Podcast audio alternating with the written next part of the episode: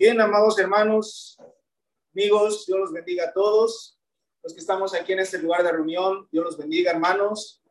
Y a los que están en casa también, amados hermanos y amigos, que el Señor los bendiga. Ha llegado el momento de, meditar juntos en la palabra de Dios. Vamos a tener edificación mutua. Y esto, pues, eh, no es palabra para una sola persona, ¿verdad? O en particular sino es para toda la iglesia. Como dice la escritura, ¿verdad? Que es necesario que toda la iglesia se edifique pues en la palabra del Señor, porque somos creyentes, somos hijos de Dios y pues tenemos este deber de escuchar la palabra de nuestro Padre Celestial. Así lo vamos a hacer, hermanos, a continuación. Y bueno, eh, vamos a estudiar un poco, hermanos, eh, sobre algo que es muy importante. Bueno, todo es importante, pero el día de hoy, hermanos, meditando un poco, ¿verdad? En, ciertos acontecimientos que han estado pasando, hemos sido testigos de los sucesos que han pasado en este lugar y en todo el mundo. Eh, y estas cosas, hermanos, pues no es de extrañarse, no debe de extrañarse para ninguno de nosotros, los creyentes, los hijos de Dios. Por poner ejemplos, ¿verdad? Todos hemos escuchado, pues, hemos sido testigos de esta, esta gran enfermedad que ha abarcado todo el mundo, toda la humanidad. En términos de la palabra de Dios, en términos de la Biblia, pues eso se conoce como una peste, ¿verdad? En todo el mundo. Y, y también hemos oído hablar, hermanos, y hemos visto aquí en este lugar también, pues los terremotos ¿verdad? Recientemente aquí en este lugar donde vivimos, pero hemos escuchado también en otros países, Haití y otras naciones que han padecido todo esto, ¿verdad? Terremotos. Hemos sido testigos de huracanes, fuertes lluvias. Cuando decimos un huracán, pues no es una lluvia ligera, es una lluvia muy fuerte, intensa, que provoca destrucción. Y todas estas cosas, hermanos, pues son las cosas que hemos estado viviendo recientemente. Estamos hablando, pues, eh, en tiempos muy cortos, todo esto. Algunos hasta combinados, ¿verdad? Lluvias con terremotos, sismos. Hemos oído hablar también de guerras, ¿verdad? Las, aquellos países en los cuales, pues, hay mucha guerra. Y todas estas cosas, hermanos, reunidas, tienen un común, ¿verdad? Y el común de todo esto es dos cosas. Muerte y destrucción. Eso es lo que pasa, ¿verdad? La destrucción. Los, huracanes destruyen, los terremotos destruyen, las guerras destruyen, ¿verdad? Todo esto. Estas pestes, esta enfermedad destruyen y hay muertes. Y eso es en lo que vamos a, meditar precisamente, ¿verdad? Porque nosotros como cristianos, como hijos de Dios, también debemos estar enseñados por la palabra de Dios acerca de esto, ¿sí? Eh, eh, el que nosotros seamos conscientes o debemos estar conscientes que estas cosas van a estar, ¿verdad? Presentes. La palabra nos enseña que esto es necesario que acontezca, pero también tiene un propósito para la iglesia, para todos nosotros. Porque así como lo decía el Señor Jesucristo, ¿verdad? Cuando le preguntaba, ¿qué señal habrá de tu venida? Pues el Señor les decía ciertas cosas pero el hecho de que nosotros sepamos todo eso, amados hermanos, es para que estemos pues, preparados, ¿verdad? Entonces, el día de hoy vamos a ver, hermanos, vamos a estudiar eh, dos cosas. Uno, meditar en la preparación de los cristianos, debemos estar preparados. Y dos, vamos a meditar un poco en lo que ha de acontecer, porque pues vemos que hay muerte a nuestro alrededor, mueren personas, y a veces nosotros tenemos el temor de morir también. Pero la palabra nos enseña también sobre estas cosas y nos revela lo que ha de acontecer. Y esto, para nosotros como cristianos, debemos de tenerlo muy presente. Quisiera que todos nuestros hermanos, veo hermanos que hay jóvenes ahí, los jóvenes que están ahí en la casa de la hermana Inocencia, hay hermanos mayores, los hermanos mayores, Jesús, Rosa, este, Teodora, todos, Mercedes, todos los hermanos mayores, los hermanos jóvenes, los hermanos eh, recién convertidos a, la fe, ¿verdad? Aquí presentes también. Y en general todos, hermanos, vamos a tener entendimiento de esta palabra de Dios que vamos a estudiar y hay que tener mucha atención, porque eso que vamos a estudiar es nuestra fe, es lo que creemos por la palabra de Dios. Y esto, pues algún día, aunque estén jóvenes, pues ustedes también van a padecer esto, ¿verdad? Los hermanos mayores, los adultos, los niños, ¿verdad? Aunque el niño ahorita pues no tiene el entendimiento pleno, pero los que somos adultos sí. Bueno, Vamos a comenzar entonces, hermanos, con el estudio de la palabra de Dios y vamos a partir de un versículo que, leemos, pero que usualmente se lee solamente cuando hay un funeral, precisamente, ¿verdad? Alguien cuando alguien muere, ya sea una persona inconversa o ya sea un creyente que ha muerto en Cristo, normalmente pues leemos mucho este pasaje. Vamos a buscar en Hebreos, capítulo número 9, hay que apoyarnos con las lecturas bíblicas, por favor, a todos. El que necesite una ayuda, hermanos, hay que ayudarles, por favor. Hebreos capítulo número 9, versículo número 27. Vamos a ser el primer pasaje que vamos a leer. Hebreos 9, 27. Bien, la palabra de Dios dice de la siguiente manera, dice así, dice, y de la manera que está establecido para los hombres que mueran una sola vez y después de esto el juicio. Bueno, este pasaje nos da mucha enseñanza, ¿sí? Porque este pasaje nos, nos revela aquí, dice, que de la manera que está establecido para los hombres. La pregunta es, ¿quién ha establecido esto? Es Dios, hermanos, amigos. Dios ha establecido esto para los hombres. No el hombre lo ha establecido. No, no, no otra, otras cosas. Dios ha establecido esto porque Dios nos ha creado, nos ha dado vida a todos nosotros. Y que ha establecido para todos los hombres. Aquí es donde decía jóvenes, adultos, hermanos mayores, hombres, mujeres, para todos, creyentes y no creyentes. Dios lo estableció para todos dice que mueran una sola vez. Hermanos, está establecido que vamos a morir todos un día. Cuando el Señor así lo determine en nuestra vida. Ustedes, hermanos jóvenes, un día también van a morir. Los mayores vamos a morir. Los adultos vamos a morir. Los hombres, las mujeres vamos a morir. Todos. Y esto es una realidad. Esto no es algo que, esto no es ineludible. No se puede escapar el hombre de la muerte. Nadie. Todos vamos a morir una vez, dice la escritura. Pero dice también la palabra en este versículo, y después de esto, o sea, nos habla de un después. La muerte no es el fin.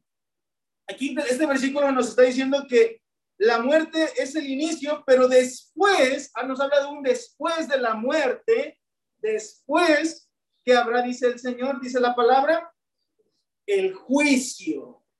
Eso lo debemos de tener perfectamente entendido, hermanos y hermanos. Vamos entendiendo la palabra de Dios. Un día todos vamos a morir, ¿sí? Tanto creyentes como inconversos. No sabemos el día ni el momento, Dios en su misericordia siempre pedimos y anhelamos que nos dé una larga vida. Si nos da una larga vida, gracias a Dios. Pero si no es así, Dios sabe las cosas. Pero todos vamos a morir un día.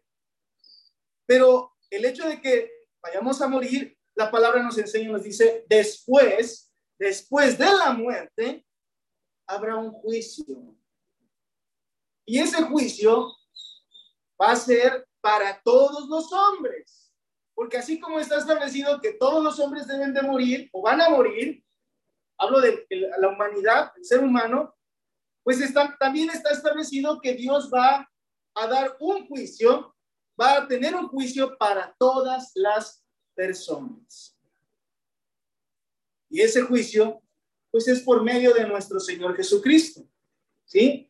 Ahora, ¿qué debemos entender de todo esto? Bueno, vamos a entendiendo un poquito la palabra. Para ello, hermanos, ahora les invito, vamos a buscar en el libro de los Hechos, capítulo número uno, vamos a ir entendiendo cómo va a ser este juicio, cómo va a ser esto, porque el juicio va a ser sobre los que hayan muerto, pero también sobre los que estén vivos. Es decir, ese juicio va a ser sobre todos los vivos y los muertos. No es que no es que necesariamente todos tengan que morir para que estén en presencia de un juicio. Eso no es así, hermanos. Vamos entendiendo la palabra de Dios. Unos van a morir, pero en el día del juicio, algunos no van a morir, o sea, no van a estar muertos, pues van a estar en vida, como nosotros que estamos en vida. Y todos, tanto vivos como muertos, vamos a ser juzgados por Dios. ¿Sí? Bueno, ¿qué dice la palabra de Dios? Vamos a leerlo allí, lo que nos dice en el libro de los Hechos, capítulo número 1, a partir del versículo número 6. Vamos a leer Hechos 1, 6. Dice la palabra de Dios de la siguiente manera. Dice, entonces los que se habían reunido le preguntaron diciendo, Señor, eran los apóstoles con el Señor Jesucristo, le dijeron, Señor, ¿restaurarás el reino a Israel en este tiempo? Y les dijo, no os toca a vosotros saber los tiempos o las sazones que el Padre puso en su sola potestad, pero recibiréis poder cuando haya venido sobre vosotros el Espíritu Santo, y me seréis testigos en Jerusalén, en toda Judea, en Samaria y hasta lo último de la tierra. Nueve dice, y habiendo dicho estas cosas, viéndolo ellos, fue alzado. Ahí está, ¿verdad? Está hablando el Señor Jesucristo, después de que resucitó de entre los muertos, le dijo estas palabras a sus apóstoles y dice el versículo 9, que después de haber dicho estas cosas, viéndolo ellos, los apóstoles, fue alzado. Jesús, Jesucristo dice que fue alzado y le recibió una nube que le ocultó de sus ojos. Esto, esto nos narra la palabra de Dios. Esto nos dice la palabra de Dios. El Señor Jesús fue alzado, dice, y le recibió una nube y le ocultó de sus ojos de los ojos de los apóstoles que lo estaban viendo. Ellos estaban viendo hacia el cielo, literal, ¿verdad? Estaban viendo pues ese ascenso que estaba teniendo el Hijo de Dios, Jesucristo. Lo vieron. Y dice el versículo 10, y estando ellos con los ojos puestos en el cielo, noten esto hermanos, los apóstoles estaban viendo sus ojos, sus ojos puestos en el cielo. Entre tanto que él se iba, He aquí se pusieron junto a ellos dos varones con vestiduras blancas. Es decir, junto a ellos estaban dos varones con vestiduras blancas, junto a los apóstoles. Once, los cuales también les dijeron, varones galileos, ¿por qué estáis mirando al cielo? Preguntaron, ¿por qué están viendo al cielo? Y les dijeron, les dijo, les dijeron, este mismo Jesús, esa es la enseñanza, hermanos, este mismo Jesús que ha sido tomado de vosotros al cielo, así vendrá. Así vendrá como le habéis visto ir al cielo. Esta es la fe que tenemos, hermanos, amigos, hermanos en la fe, nuevos, todos. Que este Jesús en el que creemos, nosotros no lo vimos ascender al cielo, pero vemos este testimonio por medio de la palabra de Dios nos dice que los apóstoles lo hicieron, pero junto a ellos estaban dos varones con vestiduras blancas y les dijeron, este mismo Jesús que ha sido tomado de vosotros al cielo, la promesa es, así vendrá, como le habéis visto ir al cielo. Eso es lo que creemos. El Señor Jesucristo vendrá, así como Él fue ascendido al cielo, está a la diestra del Padre, un día, un día, el Señor Jesús vendrá. Así lo declararon los apóstoles, a los apóstoles, los ángeles, ¿verdad? Esos varones con vestiduras blancas. Y ahí es donde entra a nosotros, hermanos, algo muy importante.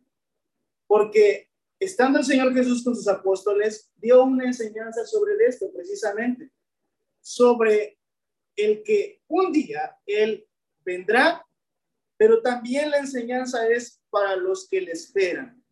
¿Sí? Ahora, vamos a ir al siguiente pasaje, hermanos, que se encuentra en Mateo capítulo 25. Vamos al, al libro de Mateo, capítulo 25, y vamos a ver y analizar esta enseñanza. Ya hemos visto por los pasajes que hemos leído que está establecido que el hombre muera una sola vez y después de esto el juicio. Pero también acabamos de leer que Jesús, que fue ascendido a los cielos, un día vendrá, ¿sí? Vendrá para hacer el juicio a las naciones, vendrá para juzgar a todos. Y en Mateo capítulo 25, el Señor Jesús nos dio una enseñanza sobre esto por medio de una parábola. Y esto es pues para todos, tanto para creyentes como para los que no, porque esto va a ser para todos. El que diga, yo no creo estas palabras, no por decir, yo no creo en esto, va a escapar de este juicio o se va a exentar de este juicio. No es así. Dice Mateo capítulo 25, versículo número 1 en adelante. Vamos a leerlo, amados hermanos. Pongamos mucha atención a la lectura. Dice la palabra de Dios de la siguiente manera. Dice así. Hablando el Señor Jesús decía esto. Entonces, el reino de los cielos será semejante. Ahí está dando la enseñanza a Jesús. El reino de los cielos, pues es la vida eterna. ¿Sí? y está comparando el Señor Jesús que el reino de los cielos, la vida eterna, será semejante. ¿Qué quiere decir la palabra semejante, hermanos, amigos? La palabra semejante es parecido a, ¿sí? Y entonces aquí el Señor Jesús les está diciendo, será semejante. ¿A qué lo asemeja el Señor Jesús? Dice, a diez vírgenes, es decir, a diez mujeres, diez vírgenes que tomando sus lámparas salieron a recibir al esposo. y Eso es lo que dice el Señor Jesús, que el reino de los cielos es semejante y pone un ejemplo, una comparación. Esto es una parábola. Parábola es algo, es una enseñanza que da el Señor Jesús de cosas de la vida que tenemos nosotros aquí. ¿Y qué dice el Señor Jesús? Que el reino de los cielos es semejante a diez vírgenes, es decir, a diez mujeres ¿Y qué estaban haciendo estas mujeres? Dice el versículo. Tomando sus lámparas, salieron a recibir al esposo. Es decir, las diez vírgenes tenían lámparas, porque era de noche, ¿verdad? O, iba, iba a oscurecer las lámparas, para recibir al esposo, para entrar a unas bodas. ¿Y qué pasa con esto? ¿Cuál es la enseñanza que da el Señor Jesús? Dice el versículo 2. Cinco de ellas eran prudentes y cinco insensatas. Bueno, vamos entendiendo en esta semejanza, amados hermanos, porque de esos diez vírgenes nos habla que cinco de ellas, hace una clasificación, cinco de ellas eran prudentes, pero las otras cinco eran insensatas. ¿Por qué hace esta, esta distinción el Señor Jesucristo? ¿Qué quiere decir la palabra prudentes, amados hermanos? La palabra prudente refiere a una persona que actúa de manera cuidadosa, dice un diccionario. Es decir, cinco de esas diez mujeres eran cuidadosas, eran mujeres preparadas, eran mujeres que estaban atentas, ¿sí? Cinco, nada más. Pero las otras cinco dice que eran insensatas. Y una insensata o una persona insensata es una persona que no tiene buen juicio, no tiene prudencia y madurez en sus actos y decisiones. Es decir, si lo comparamos con el término preparado y no preparado, pues eran cinco mujeres que no estaban preparadas, que no tenían eh, eso consigo mismo, el estar atentas, el estar preparadas. lo que sí las cinco mujeres prudentes. Entonces, de estas diez mujeres, cinco eran prudentes, cinco eran insensatas.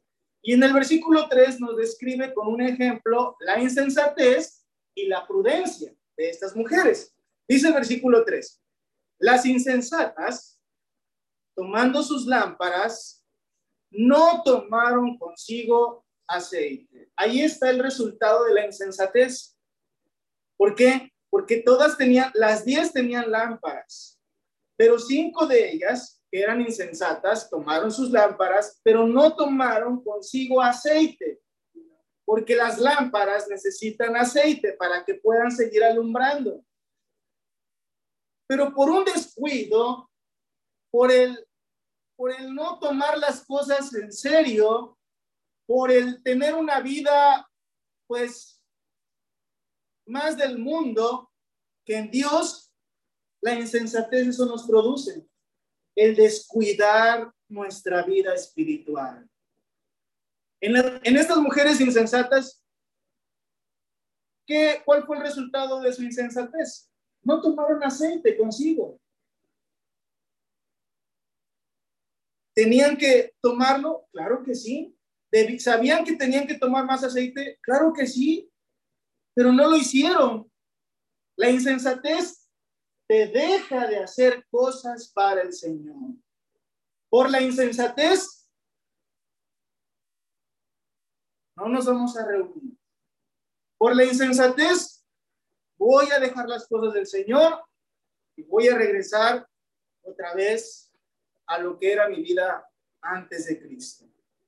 Por insensatez, no voy a procurar participar de la cena del Señor. Por insensatez, no voy a tener la ofrenda, participar de la ofrenda. Por insensatez, no voy a leer la palabra de Dios. Y eso es lo que produce la insensatez en el cristiano. En estas, diez, en estas cinco mujeres fue el hecho de no tomar aceite. Pero en el ámbito del cristiano, eso es no estar preparado. Y no estar preparado, pues, es tener una vida de insensatez espiritual donde dejamos al Señor.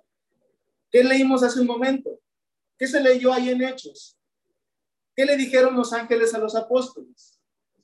Que a este Jesús, que así lo visteis, recibir el cielo, ¿verdad? Vendrá otra vez. Entonces, todos nosotros, como cristianos, esto debemos de tenerlo muy presente, hermanos, amigos, hermanos. El Señor Jesús vendrá otra vez. Y estas diez mujeres esperaban al esposo, esperaban en esta enseñanza al esposo. Pero de todos los que lo esperaban, de todos nosotros que lo esperamos, aquí está la enseñanza. Porque el Señor Jesús quiere que no seamos insensatos, sino que seamos prudentes, que seamos entendidos, que sepamos recibir al Señor, que esperemos al Señor Jesús y que estemos preparados. Dice el versículo 4 más las prudentes, caso contrario, ¿verdad? Un prudente, decíamos, es alguien que está preparado, que, está, que es cuidadoso de su vida espiritual. Más las prudentes tomaron aceite en sus vasijas juntamente con sus lámparas. Claro, el, que está preparado dice, voy a recibir al Señor, no sé cuándo va a venir, ahorita es de día, veo que es de día, pero quizás llegue en la noche y tengo lámpara, pero necesito aceite. Entonces el prudente sabe lo que tiene que hacer para recibir al Señor. Está preparado, está atento, no está dormido, no está descuidando su vida espiritual. Esperamos al Señor Jesucristo. Debemos de estar preparados, no descuidados en esta vida. Y estas mujeres, cinco mujeres prudentes, eso es lo que hicieron. Tomaron sus lámparas, pero tomaron también aceite. Por si se llegase a acabar el aceite de sus lámparas, tenían aceite para seguir poniendo y seguir esperando al Señor. Eso es la prudencia. Eso es estar preparados. Pero al final cada quien decide si quiere ser prudente o quiere ser insensato. El Señor no obliga, El Señor dijo, yo voy a venir un día, así como los ángeles dijeron a los apóstoles, un día vendrá, así como lo viste ver, ir, vendrá otra vez. Entonces nosotros hermanos estamos en una espera de nuestro Señor Jesucristo. Y si estamos esperándolo, es como estas mujeres que estaban esperando a aquel esposo que iba a llegar. Pero el Señor nos da esta enseñanza para que estemos preparados como las mujeres prudentes y no estemos descuidados. No estemos descuidados como las mujeres insensatas. Porque al final todo esto tiene un resultado. Y por eso está esta enseñanza, para que la tomemos y la llevemos a nuestra vida. Dice el versículo número 5. Y tardándose el esposo. ¿Qué significa eso? Tardándose el esposo. No llegó inmediatamente el esposo. Tardó. Y si tardó, pues fue horas, fueron días, fue un tiempo en el cual estaban esperando y no llegaba, pero iba a llegar. Tardándose el esposo, es en la, en la naturaleza humana, dice, cabecearon todas, todas, las prudentes y las insensatas cabecearon. ¿Qué dice? Pues les dio cansancio y se durmieron. ¿Ah? Se durmieron. Y eso es algo natural. El cansancio produce sueño, dormir. Pero ¿qué pasa? Todos estamos dormidos. En un ejemplo de algo de la vida, ¿eh? Pensemos, hermanos, que todos estamos dormidos. ¿Y qué pasa cuando usted está dormido? Y por ejemplo, vamos a poner el caso de los temblores y tiembla. ¿Qué pasa, hermanos? ¿Qué pasa con usted? ¿Qué pasa con nosotros? Cuando estamos dormidos y de repente nada más tiembla. ¿Qué hacen? Nos despertamos. No lo sentimos, tal vez. Atentos. Y, queremos, y reaccionamos y empezamos a tomar decisiones. ¿Qué hacemos? ¿Ah? Resguardamos nuestra seguridad, lo que sea. Y esto pasó con estas mujeres. Dice el versículo número 6. Y a la medianoche se oyó un clamor. Noten, estaban dormidas, las 10, pero unas ya estaban preparadas y otras no se prepararon. Y a la medianoche se oyó un clamor ¿Qué, ¿Cuál fue el clamor? Dice, aquí viene el esposo, salid a recibirle. Imagínense, hermanos, están escuchando, estaban, estaban dormidas y de repente escucharon ese clamor. Un clamor es como una advertencia, como una noticia, como, ¡hey! ¡Despierten! Ya llegó el esposo, hay que salir a recibirles. Es un clamor. Y lo escucharon las diez. Lo escucharon las diez mujeres. Dice el 7. Entonces, todas aquellas vírgenes se levantaron y arreglaron sus lámparas. Las 10 tenían lámparas, ¿no? Las 10 tenían lámparas. Pero cinco de ellas tenían aceite para sus lámparas. Y las otras cinco nada más tomaron sus lámparas. Todas tomaron sus lámparas. Y dice, versículo 8, y las insensatas dijeron a las prudentes, dadnos de vuestro aceite, dadnos de, vuestro aceite, porque nuestras lámparas se apagan. Fíjense, hermanos, ¿hasta cuándo reaccionaron? ¿Hasta cuándo quisieron reaccionar estas diez, a estas cinco mujeres insensatas? Hasta que el Señor ya había llegado. Y cuando el Señor ya había llegado, quisieron ser prudentes, ¿verdad? O quisieron arreglar su imprudencia. Y yo creo que con mucho, mucha desesperación lo hicieron, porque les dijeron a las prudentes, oigan, dennos de, su aceite, por favor, porque nuestras lámparas se apagan. Nuestras lámparas ya no, ya no tienen aceite, se están apagando, pero ustedes tienen aceite. denos, por favor, con clamor. Dice el 9. Mas las prudentes respondieron diciendo, porque eran prudentes. Fíjense las palabras de prudencia. Dice, para que no nos falte a nosotras y a vosotras, y más bien a los que venden y comprar para vosotras mismas. Eso es un ejemplo de prudencia, de alguien que está entendido en las cosas del Señor. No es que no te quiera dar aceite, pero para que no les falte ni a ustedes ni a nosotras, porque a nosotros nos puede faltar, vayan y compren. Lo que no hicieron, háganlo. En otras palabras, vayan por aceite, compren a los que venden para ustedes mismos. Y así lo hicieron.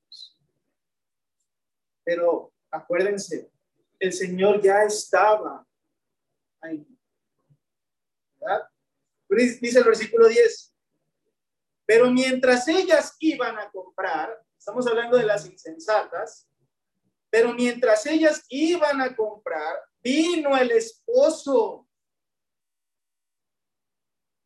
Y las que estaban, ¿cómo dice la palabra?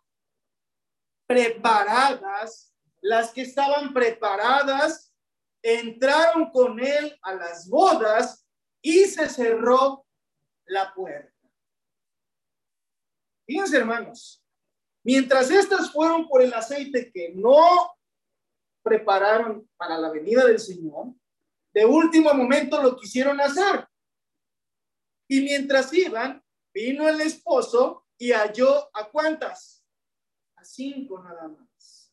Las cinco que eran prudentes, Dice, y las que estaban preparadas, esa es la palabra clave, hermanos, para nosotros como cristianos, los que estaban preparados entraron con él. ¿Quién es él? El Señor Jesús. Entraron con él. ¿A dónde entraron con él? Al reino de los cielos. Porque el reino de los cielos es semejante a esto que estamos leyendo. Y una vez que entraron con él, ¿qué hizo el Señor? ¿Qué hizo el esposo? Cerró las puertas. No lo cerraron las cinco vírgenes que entraron con él. La cerró el Señor. Él cerró la puerta. Y fíjense, hermanos, aquí viene la reflexión para todos nosotros, cristianos.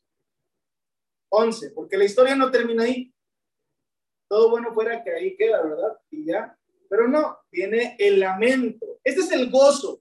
El gozo lo sintieron estas cinco mujeres. ¿Por qué? Porque estaban ya con el Señor, se habían preparado, ya habían llegado, ya estaban adentro.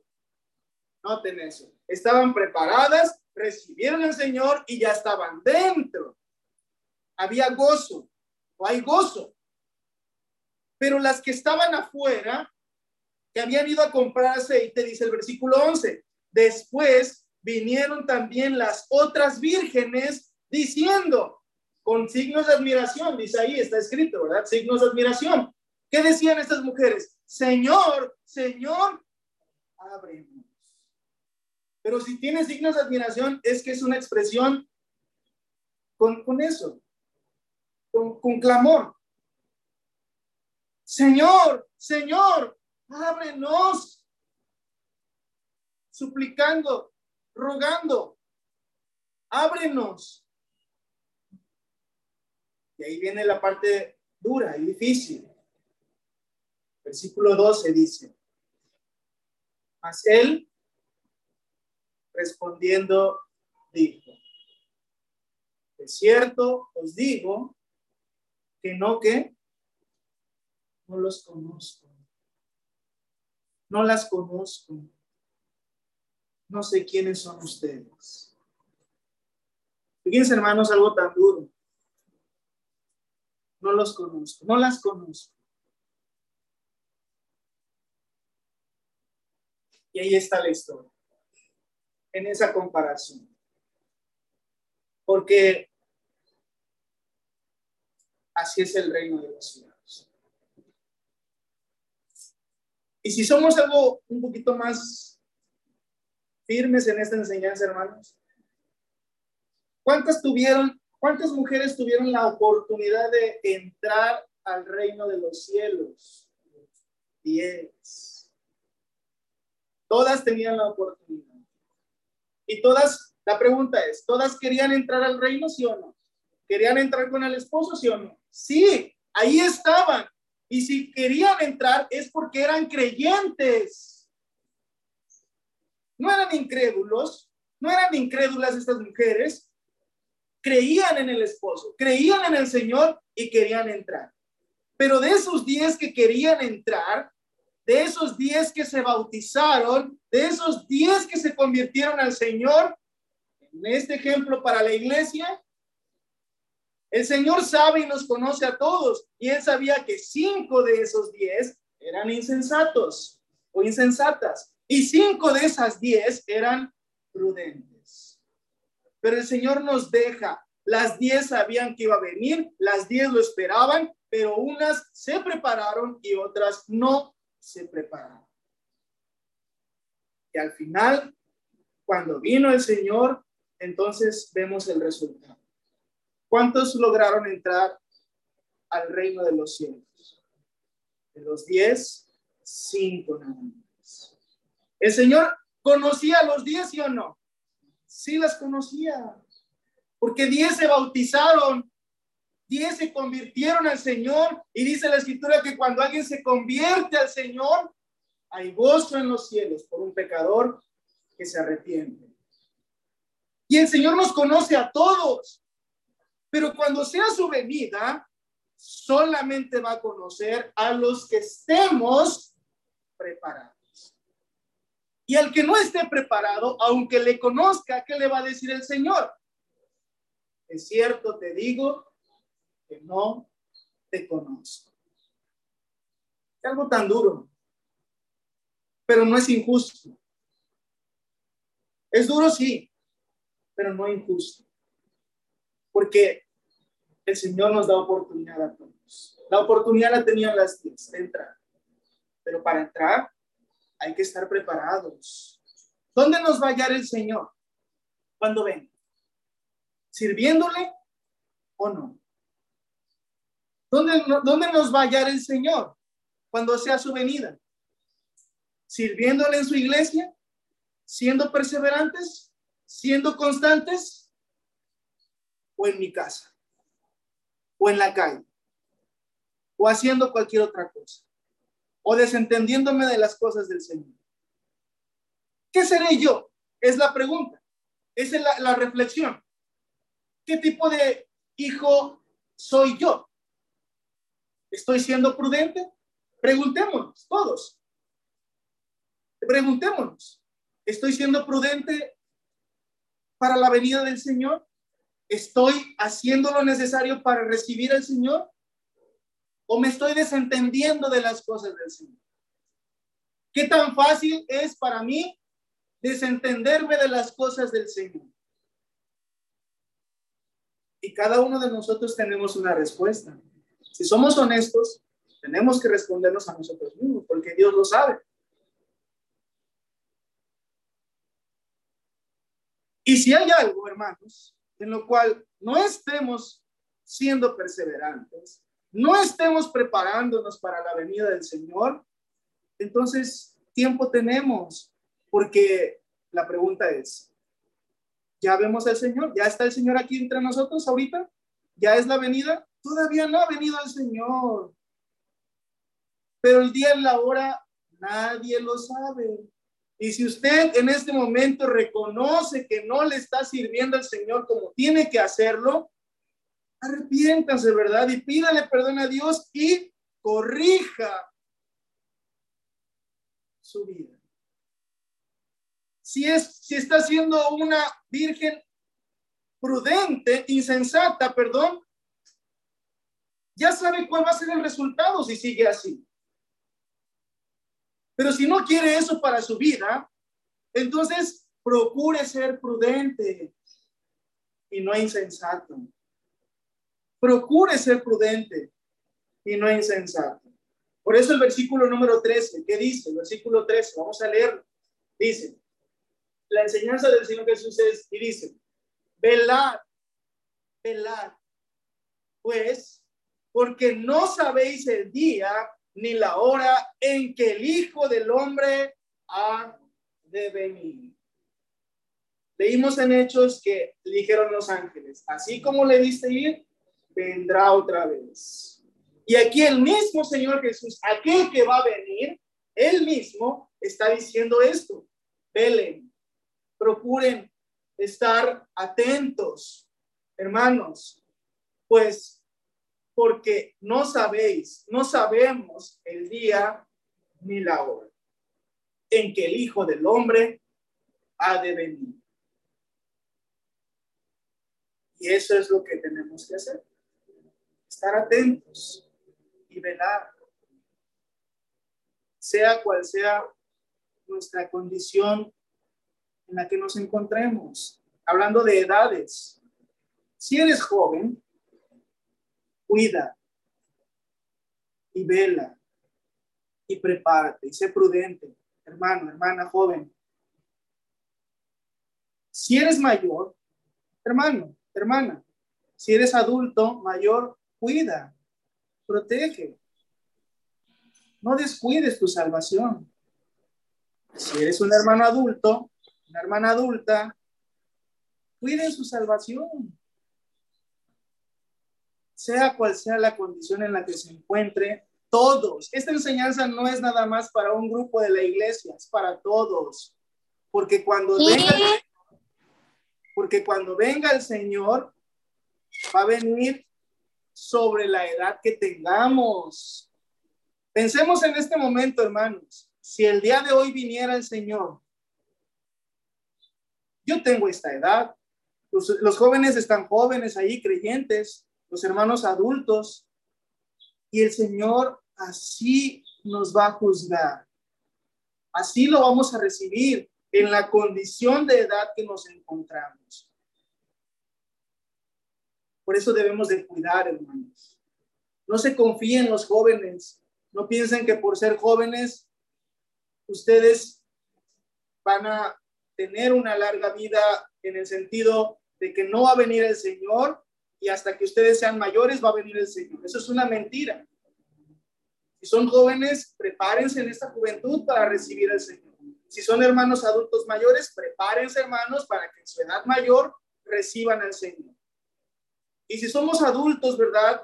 Jóvenes adultos, preparémonos para recibir al Señor. No sabemos cuándo va a venir el Señor, pero tenemos que estar preparados para recibir al Señor.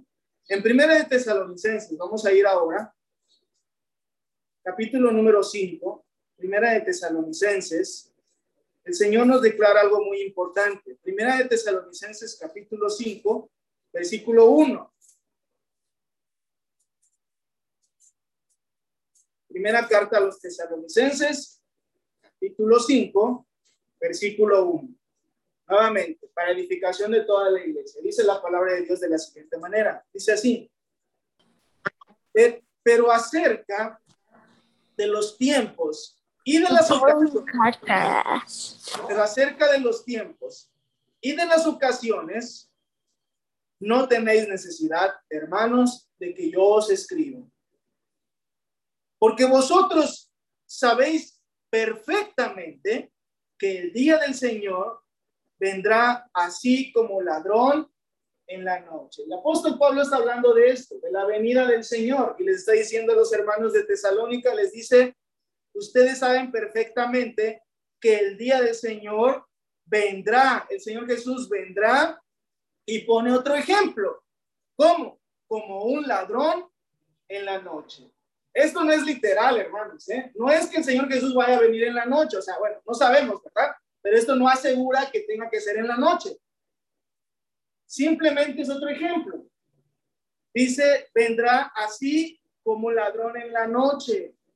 ¿Por qué entendemos esto? Porque un ladrón avisa o no avisa, hermanos. alguien que decide robar, por ejemplo, un ladrón, pues, no avisa, hermanos. No llega anunciando diciendo, hey, estoy aquí, voy a robar. No, si así fuera, cada uno de nosotros prepararíamos, ¿verdad? Para no, para no ser agraviados por este ladrón. Pero los ladrones no avisan. Y así en ese ejemplo es o va a ser la venida del Señor Jesús.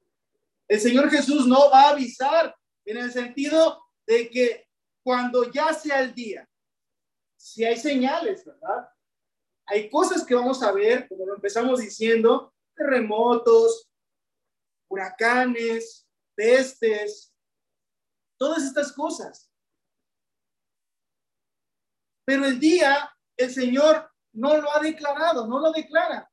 Así como aquel Señor tardó en llegar y se durmieron y les fue anunciado que ya estaba, así el ladrón en la noche. Cuando menos lo esperas, ya está ahí en la casa, ya está ahí en ese lugar robando. Es lo que hace un ladrón. Y dice el 3, que cuando digan en el mundo, cuando digan en el mundo, paz y seguridad, paz, seguridad, estamos todos bien.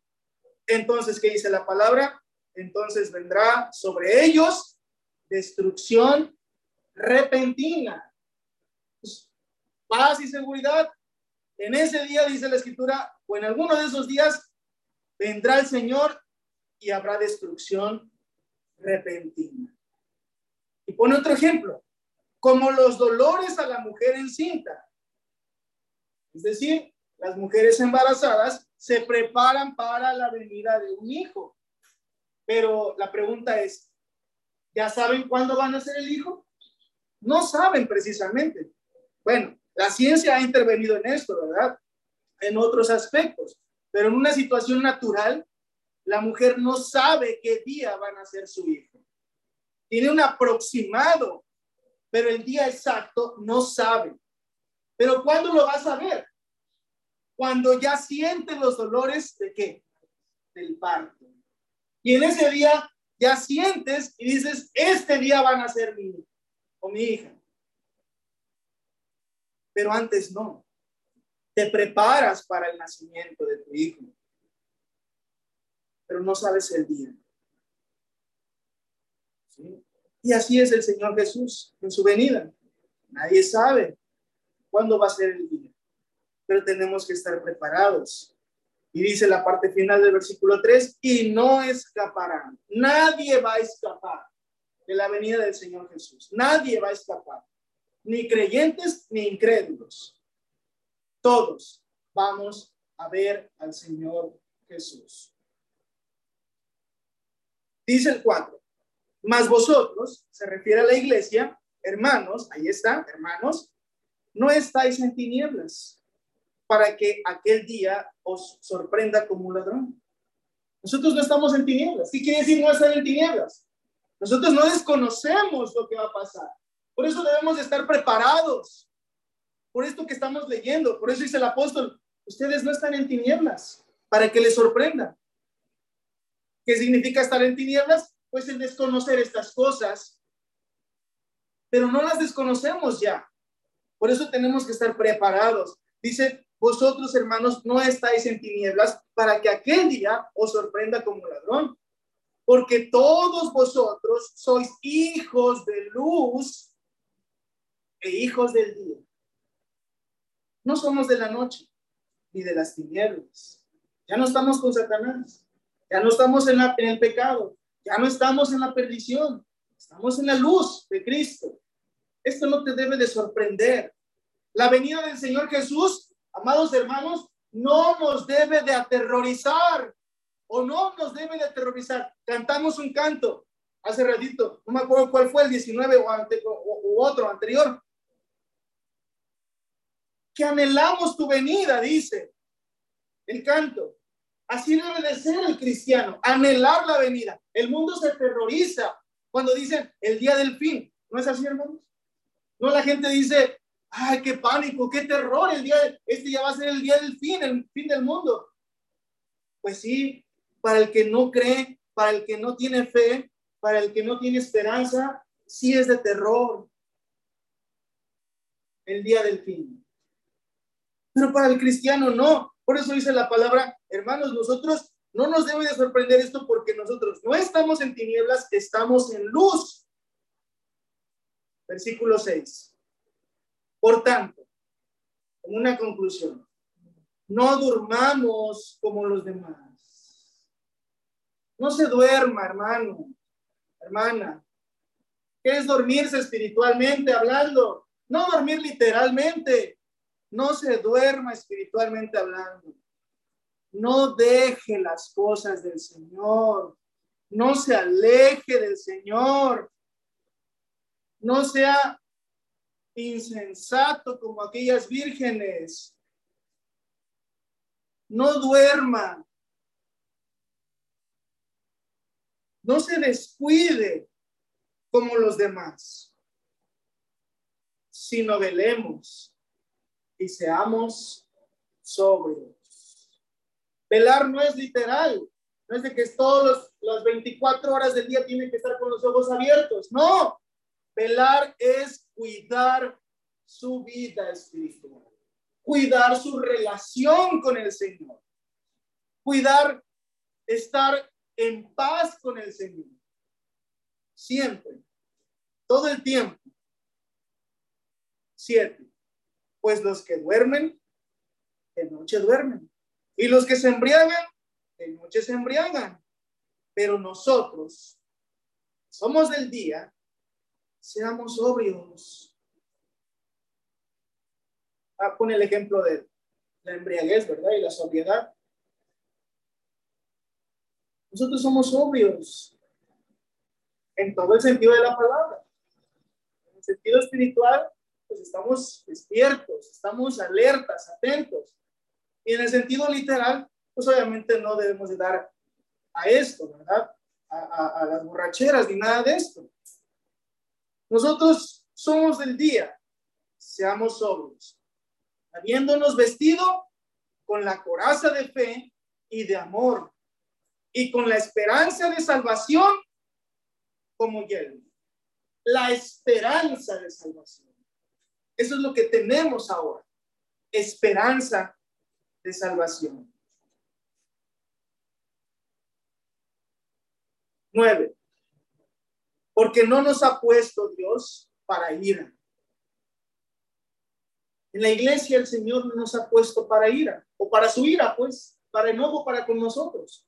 No, sino para alcanzar salvación por medio de nuestro Señor Jesucristo. ¿Quién es el que va a venir? Lo hemos estudiado. El Señor Jesucristo. Por medio de Él vamos a alcanzar salvación.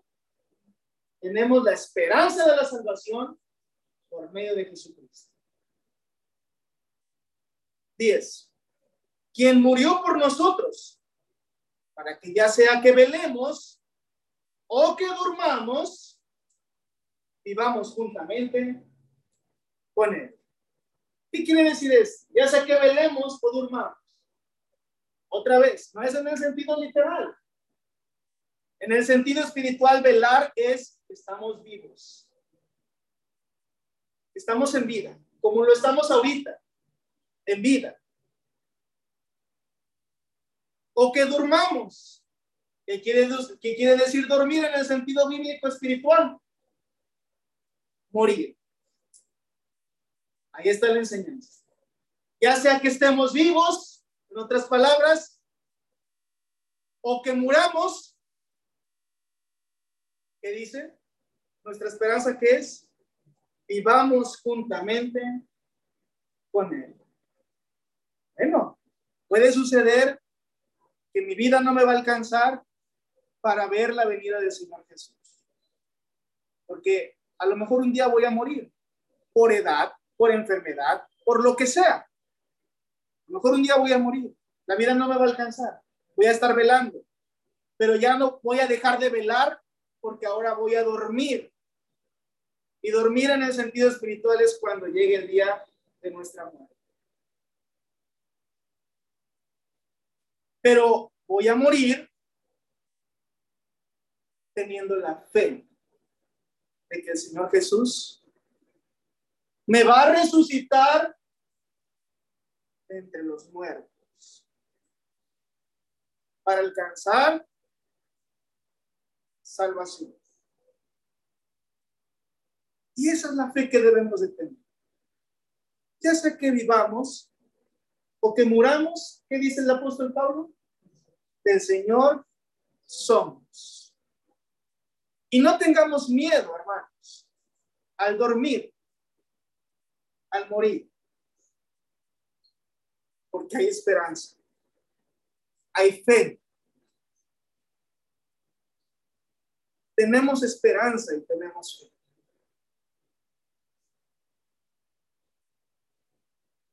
Y si nos toca ver al Señor Jesús, bueno, vamos a recibirlo. Pero si la vida no me alcanza o no nos alcanza para ver la venida del Señor Jesús, entonces vamos a dormir.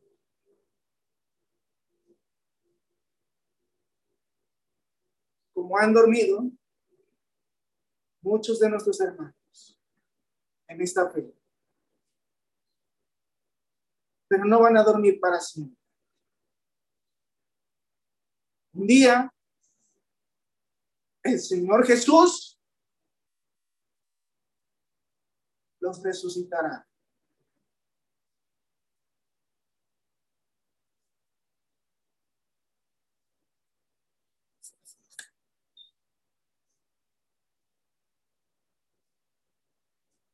para vida eterna.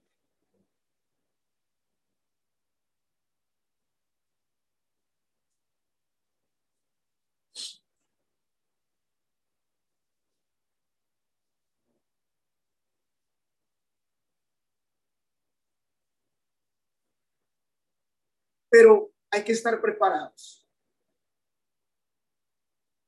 Porque solamente preparados, ya sea que estemos vivos o que durmamos, hay esperanza. Pero si no estamos preparados, aunque estemos vivos, o durmamos o estemos muertos, no hay esperanza. Y de esto vamos a hablar en una siguiente predicación. Pensaba hacerlo ahorita, pero no nos va a dar el tiempo. Y en la siguiente oportunidad, hermanos, vamos a ver cómo va a ser esta resurrección. Si llega el día en que va a venir el Señor Jesús y yo ya dormí, ya estoy muerto, ¿qué nos dice la palabra acerca de esto? ¿Cómo va a ser la resurrección? Y Dios, en su infinita gracia y misericordia, nos declara por su palabra cómo va a ser esto hay que leerlo, ¿verdad? Hay que entenderlo para que no estemos en desconocimiento de las cosas que van a suceder. Porque esto no es un secreto, esto no es algo oculto, esto debe de saberse en la iglesia, la esperanza que tenemos. Pero también, si el Señor viene y estoy vivo, ¿cómo va a ser mi vida? ¿Cómo va a ser mi cuerpo? ¿Cómo van a ser las cosas delante del Señor? ¿Cómo, voy a, cómo, voy vamos a llegar al cielo? ¿Cómo va a ser este trance de la tierra a la vida eterna? Y bueno, la palabra nos da enseñanza de todo esto. Sin embargo, hermanos, lo haremos en una siguiente predicación. En esta hora, por lo pronto, pues tenemos que tener la meditación de la palabra. Un día el Señor Jesús va a venir. Y esa es la, la promesa que tenemos. Hay que recibirle, hay que esperarle, pero para recibirle y esperarle hay que estar preparados, como aquellas mujeres vírgenes prudentes, ¿sí?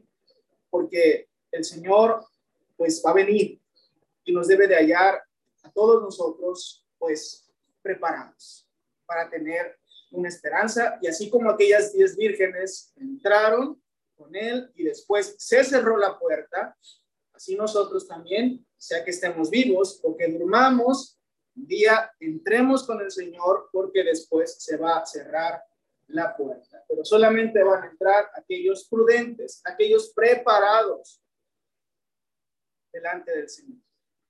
Amados hermanos, damos gracias a Dios por este mensaje y les pedimos, ¿verdad?, que para el próximo domingo o la próxima oportunidad que se tenga de continuar con esto, lo hagamos para pues tener el conocimiento de la palabra de Dios en esta fe que tenemos, en esta esperanza. Estas cosas que están pasando, debe de tener esa reflexión en nosotros. Porque como decíamos, ¿qué provocan los temblores, las lluvias, los terremotos, las pestes, muerte y destrucción? ¿Sí? Y esto es real. Todos vamos a morir, pero hay que estar preparados para la muerte también. Les invitamos a nuestros amigos que nos acompañan para que ustedes también se preparen y ustedes obedezcan al Señor y también se arrepientan, se bauticen para el perdón de sus pecados y ustedes también tengan la esperanza de la vida eterna. Dios los bendiga a todos, amados hermanos, y vamos a continuar con este culto. Amén.